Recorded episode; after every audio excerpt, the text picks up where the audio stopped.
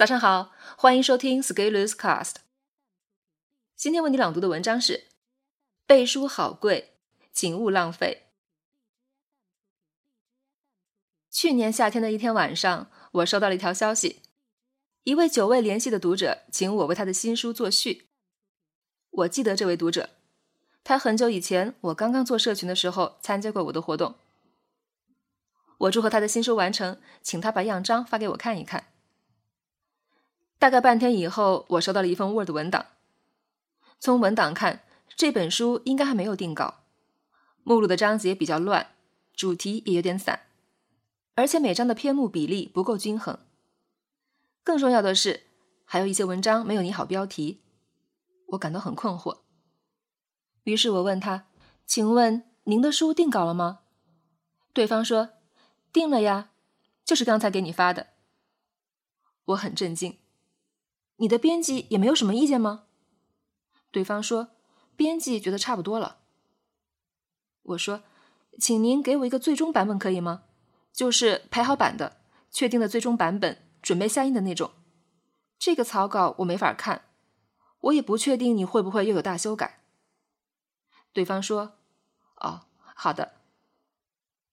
一星期后，我还是收到了第二份 Word 文档。这一次排版有改进，但是让我很痛苦的是，我认为这根本不是一份书稿，更像是为了应付我提出的意见而匆忙做的修改。于是我说：“对不起，我不能给你作序了。”对方说：“为什么？”我说：“很抱歉，这不符合我推荐作序的标准。”过了很久，他发了一条消息。那要不您给我做个推荐语吧，就用这条行不行？根据互惠原则，当一个人提出一个大的请求被对方拒绝，再提出一个小的请求以退为进的时候，一般来说就会很容易答应。但是我最终还是拒绝了写推荐语的要求，因为他发过来的推荐语严重不实，夸大了书的内容。如果我答应了，那我就配合造假了。于是我说。对不起，推荐语我不能给您写。对方问：“为什么？”我说：“从你给我的推荐语看，给了我太高的预期，我达不到。”对方问：“那我给你钱行不行？”我说：“这不是钱的问题。”之后，对方就没有再回复我了。也许我被默默拉黑了，这好像失去了一位朋友。但是我也不知道对方有没有把我当成朋友。我并不是小气，不给别人的书做推荐语。去年同一时间，有一位交互设计师找到我，他在深圳一家大型的互联网公司上班，因为读了我的刻意学习，也开始持续行动，每天利用上下班时间把设计方面的知识点通过文章的方式发在公众号上。经过两百天的积累，就有出版社编辑联系他。要出一本关于交互设计方面的书，等到书定稿排版的时候，已经快三百天了。当他找到我的时候，是希望我作序推荐。书的样章全部定稿，PDF 排版整整齐齐，已经是下印前的最后准备。我认真阅读了他的作品，发现他的确是在这方面做了很多工作。但是考虑到我对这位新晋作者之前并不相识。而且我所从事的方向与他的专业领域交集也甚少，能够切入的其实是持续行动的精神体现。最终我与他协商，采用了推荐语的方式，而不是作序，相对得体。对方最开始不理解，但是我发给他推荐语的同时，也反馈了一些排版中的细节问题，包括单词的拼写以及排版的对齐。当他看到我的邮件的时候，最终表示认可。他说：“我没想到你的阅读那么细致，做事也有原则。”我说：“你做的工作比较细致，如果我要推荐，我会认真看一下。”我出过书，我也找过前辈给我作序，我理解所有那种内心的忐忑，尤其是第一次出书的时候，非常想得到认可，但是又害怕被拒绝。但是我能做的就是把自己能做的事情做好。我在联系推荐人写序的时候，我是先把书的样章全部排版好，然后询问对方的意向。如果对方有意向，我还是会问，是需要电子版还是需要纸质版？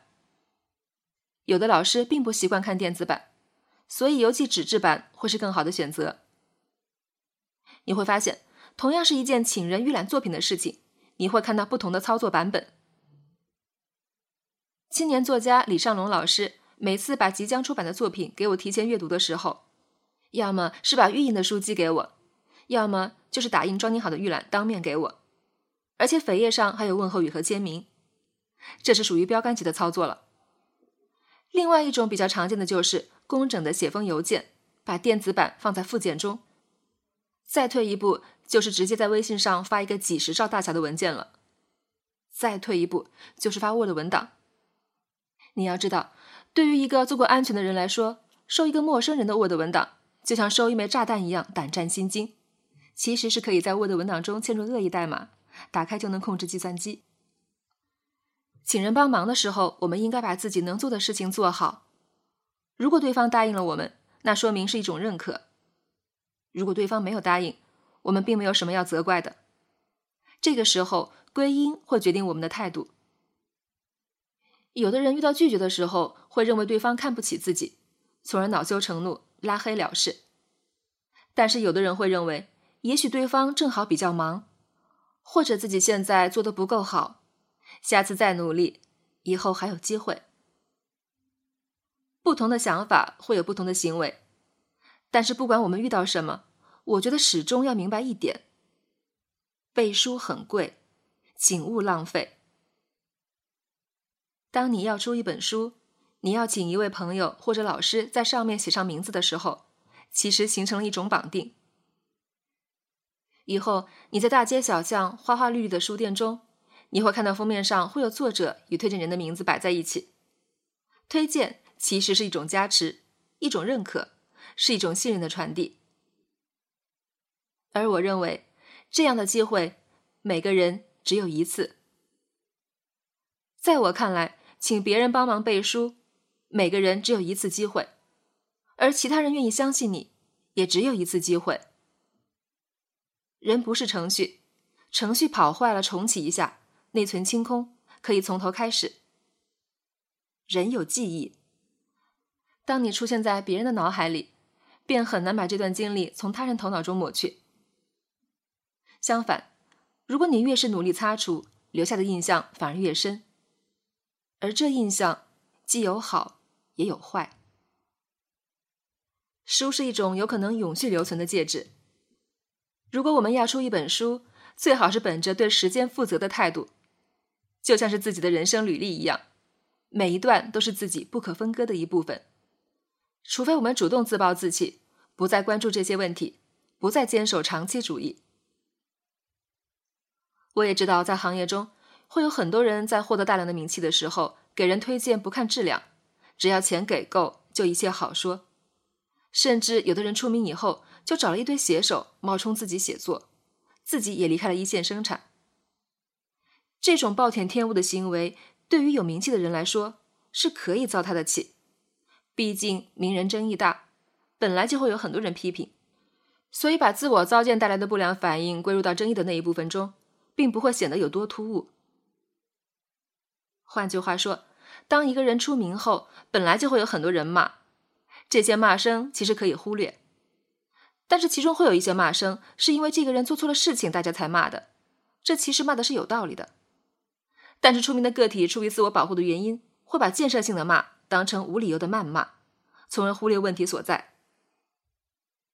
也正因为如此，你会看到很多大平台、大品牌、大自媒体会给 P to P 金融产品做广告，最后 P to P 崩盘了。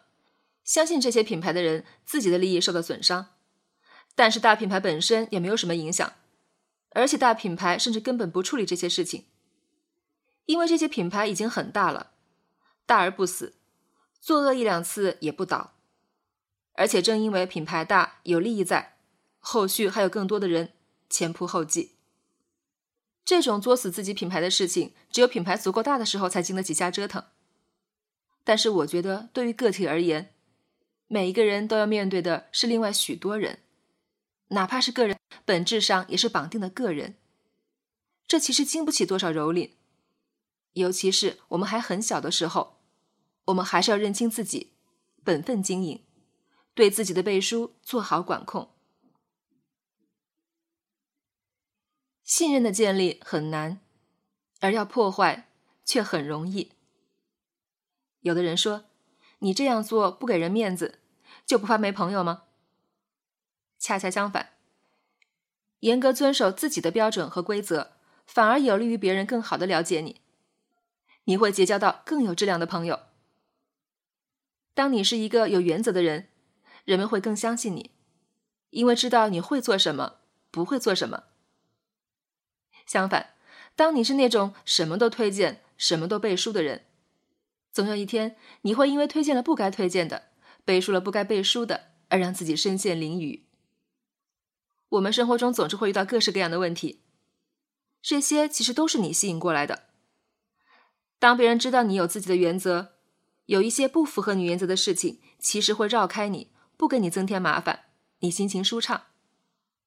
而当别人都知道你连个原则都没有的时候，别人会持续关注你，看看你今天有没有闹什么新笑话。有位出版社的编辑偶尔会给我推荐书，有时候我会问他。感觉你给我推荐的书质量都挺不错的。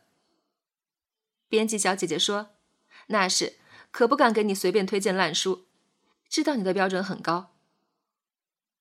你看，当你明确了自己的要求的时候，周围的朋友也会暗暗帮你的。没必要来者不拒，背书好贵，请勿浪费。”本文发表于二零一九年三月三日，公众号持续力。如果你喜欢这篇文章，欢迎搜索关注我们的公众号，也可以添加作者微信 a scales 一起交流。咱们下期见。